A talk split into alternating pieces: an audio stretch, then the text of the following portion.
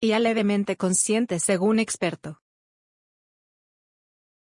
Ilya Sutskever, un científico de renombre en filas de Openia, hizo temblar el piso a los expertos en inteligencia artificial.